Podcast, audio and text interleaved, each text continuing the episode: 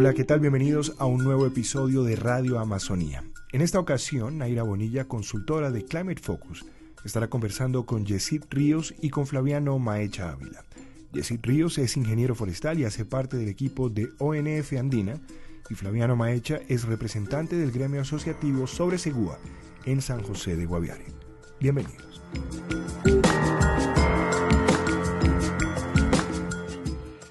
Hola a todos, hoy hablaremos sobre las experiencias exitosas de dos de nuestros invitados en la gira de manejo forestal sostenible que se llevó a cabo en Nicaragua a finales de 2016. Yesid, Flaviano, bienvenidos a Radio Amazonía. Para empezar, vamos a entrar un poco en contexto preguntándole a Yesid sobre qué es ONF Andina y cuáles son sus ejes de acción.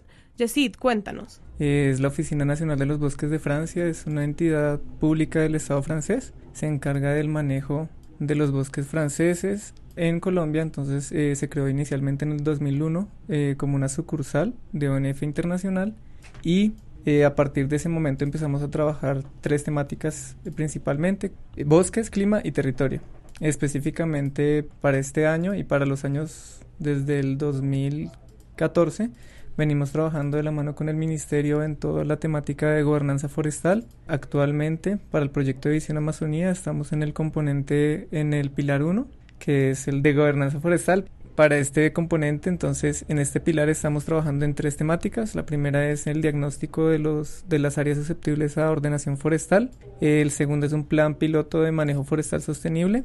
El tercero, bueno, hay una parte de capacitación a las corporaciones, a Corpo Amazonía y a las asociaciones del Guaviare. En la consolidación técnica de la mesa forestal, ese es otro componente en el que estamos trabajando específicamente y asociados de pronto a como la experiencia que tuvimos en Guatemala, estamos trabajando un poco en lo que es el plan de manejo forestal. Esto se va a trabajar con una asociación que se llama Soproagro y está ubicada entre las veredas eh, Patio Bonito y La Cristalina. La idea con ellos es hacer un piloto de manejo forestal para más adelante implementar otro producto que se trabajó con el ministerio, que es el incentivo a los planes de manejo forestal. Muy importante e interesante el trabajo de ONF Andina en América Latina y sobre todo en Colombia.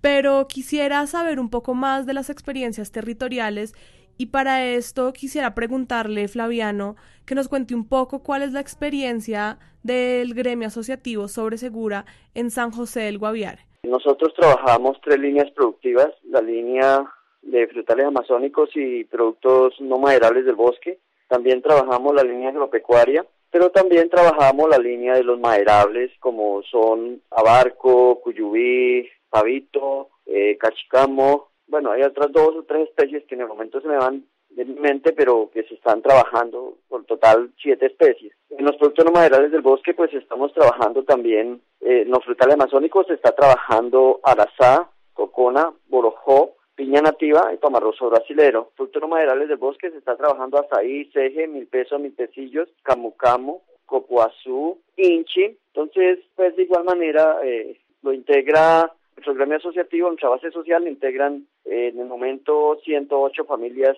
campesinas ubicadas en 39 veredas de San José del Guaviare, Trocha Ganadera y Guacamayas. Entiendo que todas estas iniciativas de productos maderables y no maderables del bosque y estas nuevas alternativas pues van en línea con lograr un manejo forestal más sostenible y entiendo que ese fue el propósito de la visita a Guatemala.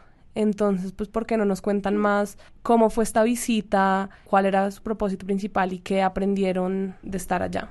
La gira de Guatemala, bueno, es una asociación con el convenio 361 del Ministerio por también el apoyo del proyecto de Visión Amazonía. La intención, pues, es hacer una visita, una experiencia exitosa en el marco del posconflicto que se generó eh, luego de la terminación de la guerra en Guatemala.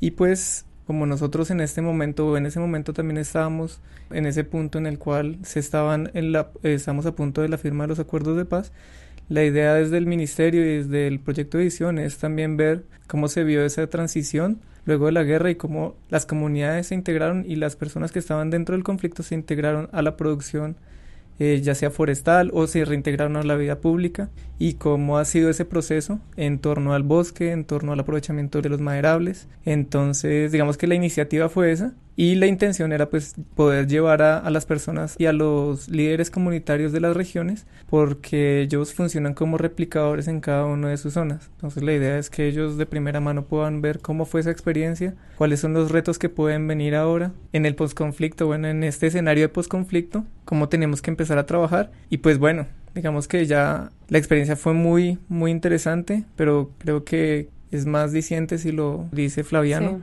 tiene que vivir todos los días el tema del vivir de primera mano como en el entorno forestal. Flaviano, ¿por qué no nos cuenta un poco cuál fue su experiencia en esta visita? Pues mi experiencia para mí como representante legal de gremio asociativo en base social fue bastante edificativo, bastante constructivo, bastante formativo. Y pues gracias a Dios, eh, nosotros como Asoprosegua, en cabeza este servidor, pertenecemos a la mesa forestal y dentro de ahí el Ministerio y los integrantes de la mesa pues eh, delegaron a este servidor para que fuéramos a Guatemala a tener esta experiencia allí. Me pareció muy fundamental mirar que eh, allí también hubo bastante guerra, hubo bastante conflicto, hubo bastante pérdida de seres queridos eh, en donde asimilar como eh, ocurre y ocurrió y ocurre aquí en Colombia con nosotros. Vemos también que después de 20 años de haber firmado la guerra, como fue el pasado 20 de,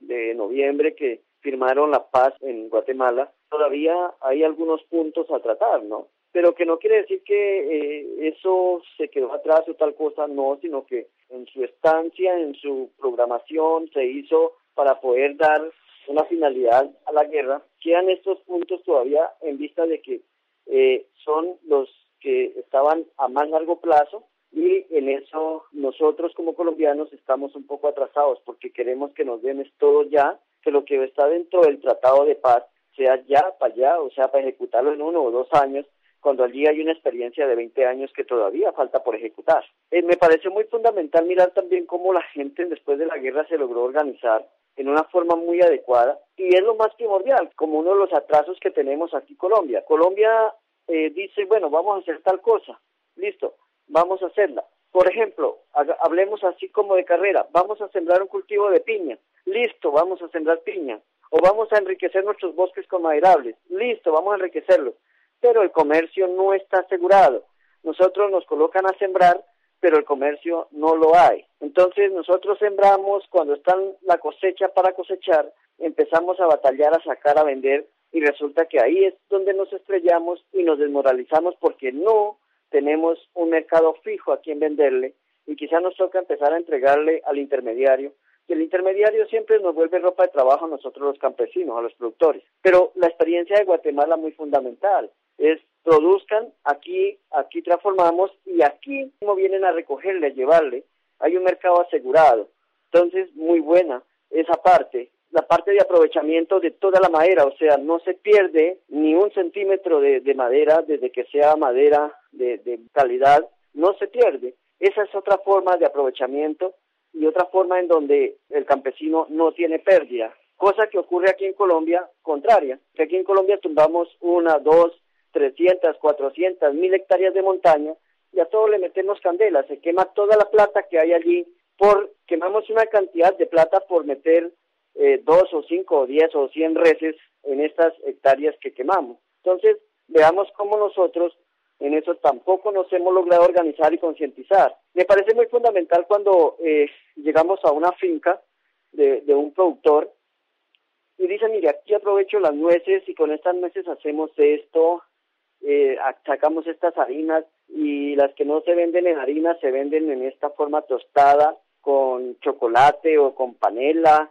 Y las que no se venden con chocolate y panela se venden también eh, directas, solamente cosechan, se secan y listo, se entregan al mercado. Es la forma como se le da, cada quien se ubica a trabajar, no solamente con la madera, digamos, rolliza, sino también las nueces que hay allí pero también dentro del bosque hay una buena producción que me pareció muy agradable y de igual manera nosotros en medio de toda la riqueza que tenemos aquí en Colombia la desperdiciamos, como es las, las plantas ornamentales que logramos ver allí, me parece muy estupendo. Y uno dice, bueno, ¿y esta, esta matica qué? Eso no tiene un costo de nada. Pero cuando miramos un gran manejo que se le hace, eh, me, me parece muy fundamental mirar que no se queda ese comercio ahí en Guatemala, sino de una vez se va a exportación. Es decir, tiene más pedido hacia las afueras del mismo país, países vecinos, que no ahí dentro del mismo país, aunque también ahí lo utilizan, pero el comercio es un comercio asegurado. Cuando uno tiene un comercio asegurado, la gente se motiva y empieza a trabajar. Los colombianos, ¿por qué no quieren dejar de cultivar coca? Mucho colombiano no quiere dejar de cultivar coca. ¿Por qué? Porque es el único comercio que tiene asegurado. Esté la vía fea o esté buena, en buen estado, sacan su coca ahí cerquita, la entregan, la venden y ahí tienen su plata para hacer lo que quieran. Pero miramos allá que ellos dejaron de trabajar con eh, todo lo que hacían, que generaba la guerra, como era el contrabando de madera, contrabando de todo lo que producían, y empezaron a trabajar legalmente. Me pareció fabuloso cuando el mismo Estado guatemalteco empezó a ponerle moral a eso, a decir, venga, trabajemos nosotros unidamente. Me parece muy fundamental porque quedan recursos ahí, no se van. El mismo Estado está atento de eso. Nosotros los colombianos lo dejamos ir, el Estado nos deja muy a la deriva. La mayoría de madera se hace toda, como se dice, en contrabando, no se trabaja legalmente, no en contrabando. Así como se trabajaba la coca, se entraban los materiales en la noche, así mismo se está entrando aquí los productos para la madera en la noche o sacando la madera en la noche y no en el día.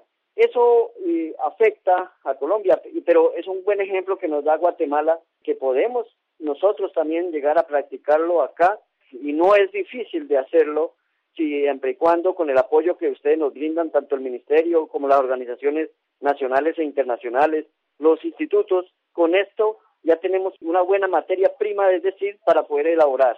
Lo otro que me agradó bastante de allí fue mirar cómo eh, cada finquero tiene su análisis de bosque, en donde eh, el instituto de allí, de Guatemala, les hizo su, análisis de bosque y ese análisis es cada finquero sabe cuánta madera tiene en su finca, por decir, en una hectárea de montaña o de bosque, ya sabe que tiene 10 calidades de madera, de 10 clases de madera, y de esas 10 clases tiene tantos árboles de cada clase.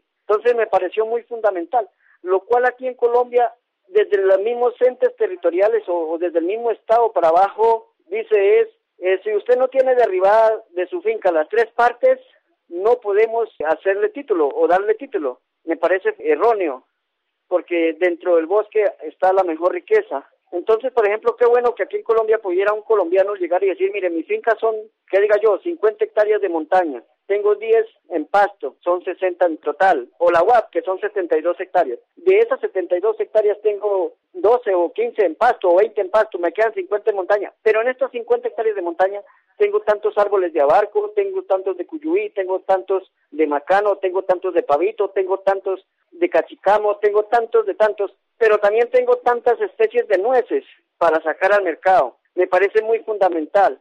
Eso fue lo que yo vi allá, que el instituto hizo ese trabajo maravilloso, grandioso, con la gente de allá de Guatemala. No sé si se me quede algo pues como atrás, pues también eh, ver que de, de todas maneras en el comercio de la madera se paró mucho el contrabando y ya se ve lo que es legal. Me parece muy fundamental cuando se tienen esos acerríos movibles en donde la misma corporación permite el permiso para llevarlos a, ciertos sectores y poder allí hacer toda la labor de madera y poderla poner en venta para traerla y muchas veces ya allí le hacen mucho trabajo de, de valor agregado en donde ya la madera tiene un precio más fundamental, entonces el campesino se siente mucho más satisfecho con lo que tiene y asimismo también le coge más el empeño y el amor a cuidar, a sembrar y quizás donde ya ha deforestado, forestar, a sembrar nuevamente para poder tener el valor agregado mañana. Sí, me parece esencial todo esto que nos cuenta, estas experiencias exitosas de otros países. Así podemos ir viendo todo el camino que nos queda por recorrer acá en la Amazonía colombiana. Bueno, Yesid, cuéntanos cómo se maneja el bosque en Guatemala, cómo se da este manejo comunitario del bosque y cuáles experiencias de este manejo podemos aprender para Colombia. Bueno, digamos que un claro ejemplo de lo que vimos en Guatemala es primero que el bosque se maneja a través de las concesiones forestales, que es una figura que también existe acá en Colombia, pero que no se aplica. El tema de las concesiones forestales le da un territorio, ya sea un privado o a una comunidad, para hacer el aprovechamiento. Ellos tienen, digamos que, ese bosque bajo su protección, entonces hacen lo posible por aprovecharlo sosteniblemente. Digamos que es claro que las concesiones forestales han funcionado muy bien en Guatemala. Eh, hay concesiones que están a cargo de comunidades o de asociaciones, otras a cargo de privados. Hay una diferencia obviamente en grado de transformación, en la capacidad técnica eh, dentro de sus procesos, pero es un claro ejemplo que para nuestras regiones del país, regiones que están acostumbradas al aprovechamiento del bosque, regiones que viven de la madera, de, los productos no maderables, son ejercicios que se pueden eh, replicar, ¿sí?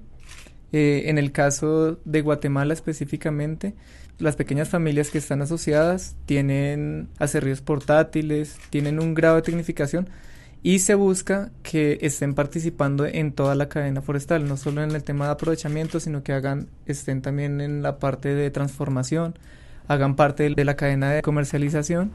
Entonces, creo que para los participantes de la gira esto fue muy diciente, eh, fue algo que a ellos también les llamó muy, mucho la atención y es el tema de la asociatividad y de cómo ellos en sus comunidades, en sus regiones pueden ser replicadores primero e impulsar que a, partir de la asociatividad se generen estos procesos un poco más, no solo se trata de, de ser el primer eslabón del aprovechamiento, sino generar empresa, generar digamos que participar de toda la cadena y generar unos ingresos adicionales a cada una de sus comunidades. Esto me parece pues bien clave y, y que fue una de las cosas que más pienso que impactaron a los participantes de cada región. Bueno, buenísimo me parece esta experiencia que tuvieron y las lecciones que le puede traer a Colombia. También, como puedo ver, en Guatemala tienen muy organizado pues sus procesos de manejo del bosque. ¿Qué otros productos o estrategias tienen ellos que han ayudado a este manejo sostenible del bosque? Bueno, claramente ellos están, digamos que en el tema del manejo forestal sostenible están un paso adelante, eh, tienen todavía mucho camino por recorrer y hay otras actividades que han podido identificar y que, digamos, como lo mencionaba Flaviano en algún momento, hay otros productos del bosque que son aprovechables, que pueden generar un ingreso adicional a la economía familiar de las comunidades, pero que muchas veces el desconocimiento de cómo las puedo comercializar, cómo las puedo aprovechar, digamos que nos falta un poco, aunque para la zona del Guaviare hay todo un trabajo que ha venido haciendo el Sinchi, hay mucha investigación, entonces digamos que es muy importante ver también cómo el proyecto Visión Amazonía está tratando de impulsar ese tipo de, de alternativas económicas dentro del bosque, ¿cierto? En el caso de Guatemala se veía que dentro de las comunidades se aprovechaba el chacta, se aprovecha la semilla de Ramón. En el caso de la semilla de Ramón son las mujeres quienes se encargan de toda la cadena, desde la recolección hasta la producción. Entonces, ¿cómo eh, a partir de productos forestales no maderables eh, han generado un ingreso, un ingreso que es importante dentro de las familias? Y para, digamos que para los participantes, esto fue también muy importante. Esto digamos que les da un ejemplo de lo que podrían hacer y podrían aprovechar en sus bosques, porque claramente allá aprovechan dos, dos productos forestales no maderables específicamente, que fueron los que vimos, pero acá, como mencionaba Flaviano, hay frutos, hay semillas, productos medicinales, bueno, hay todo otro tipo de productos que se pueden aprovechar, pero que quizás la organización no les ha dado para llegar a un mercado consolidado, para llevar sus productos, digamos, eliminar ese tema de intermediación y posicionarlo en el mercado. Entonces es importante aclarar que el proyecto de Edición Amazonía busca precisamente eso, eh, generar otras opciones de mercado a partir del bosque y que esto influya directamente en el tema de la disminución de la deforestación. Pues quería preguntarle también respecto a su experiencia ya en el Guaviare, de acuerdo a la organización en la que usted trabaja y otras organizaciones similares, ¿usted podría decir que está cambiando la forma de ver el bosque, de relacionarse con el bosque, todavía se tiene esa mentalidad de querer deforestar o ya hay algunas organizaciones eh, que quieren cuidar el bosque, invertirle a productos no maderables. ¿Qué nos puede contar al respecto de esto? A ver, nosotros acá el anhelo grande y hemos hecho un trabajo muy grande, inclusive en, cabeza de la misma gobernación, el Instituto Sinchi con la CDA, y pues también con el apoyo que hemos tenido del ministerio y de algunas otras organizaciones, el anhelo es no deforestar más. Inclusive el proyecto Visión Amazonía va en esa, enfocado en eso, no deforestar, paremos la deforestación. Nosotros los pequeños productores y aún de pronto los medianos lo podemos hacer. pero el grande productor o aquel grande inversionista que tiene su plata y que quiere tener una finca grande no lo va a hacer. Ahí va a ser el problema, no sé cómo tendremos que afrontar circunstancias, quizás no sea de, derramamiento de sangre, sino más bien de concientización de que por cada árbol que tumbemos estamos deteriorando cierta cantidad de agua, le estamos quitando cierta cantidad de agua a nuestro globo terráqueo y a nosotros mismos, porque vemos también que la evaluación que hay aquí en Colombia, similar a esa la tiene eh, el instituto en Guatemala, donde vemos que ellos también ya tienen lo comparativo de un árbol, cuánta agua sostiene lo que es en rama, en caña, y, pero también cuánta agua preserva en su raíz. Me parece muy fundamental que se está hablando como el mismo idioma. Solamente es concientizar más a fondo y decirle a la gente, mire, por cada árbol que está tumbando está quitando tantos litros de agua de la tierra que le sirve, que humedece, que sostiene a la tierra y que esa misma nos sirve a nosotros. De igual manera también mirar cómo las nueces, la cantidad de nueces que hay, de semillas y de frutos como son los productos no maderables del bosque, que es un trabajo que se ha hecho pues ya un poco adelantado, quizás no todo porque falta una gran parte y todavía falta investigar sobre más productos que hay. Yo veo que hay una gran cantidad de productos en nuestra Amazonía colombiana que todavía falta investigar sobre ellos para que nosotros los blancos lo consumamos, porque los indígenas lo consumen, nuestros indígenas lo consumen y a ellos les hace buen provecho, porque a nosotros los blancos no nos va a hacer buen provecho al consumirlo. Solo falta es hacerle más la ficha técnica de esto, más investigación y concientización a nosotros los blancos de que esos frutos también nos sirven para nuestro consumo. De acuerdo. A este país todavía le falta mucho por conocer sobre la Amazonía colombiana. Pues esa es la idea, ¿no? Que todos empecemos a concientizarnos sobre estos temas, a valorar todos estos productos que salen del bosque y todas estas oportunidades que se pueden sacar del bosque. Bueno, Flaviano, muchísimas gracias por estar acá con nosotros. Gracias a ti, Yesid. Creo que este mensaje nos queda muy claro y pues es, es un mensaje de proteger, de conservar y de entender a la Amazonía colombiana. Y pues me parece muy interesante que ustedes desde ONF Andina lo estén haciendo y también desde las organizaciones sociales del Guaviare, desde la Mesa Forestal y todas las otras organizaciones que trabajan en este tema. Muchas gracias por acompañarnos y espero nos podamos volver a ver en otra ocasión.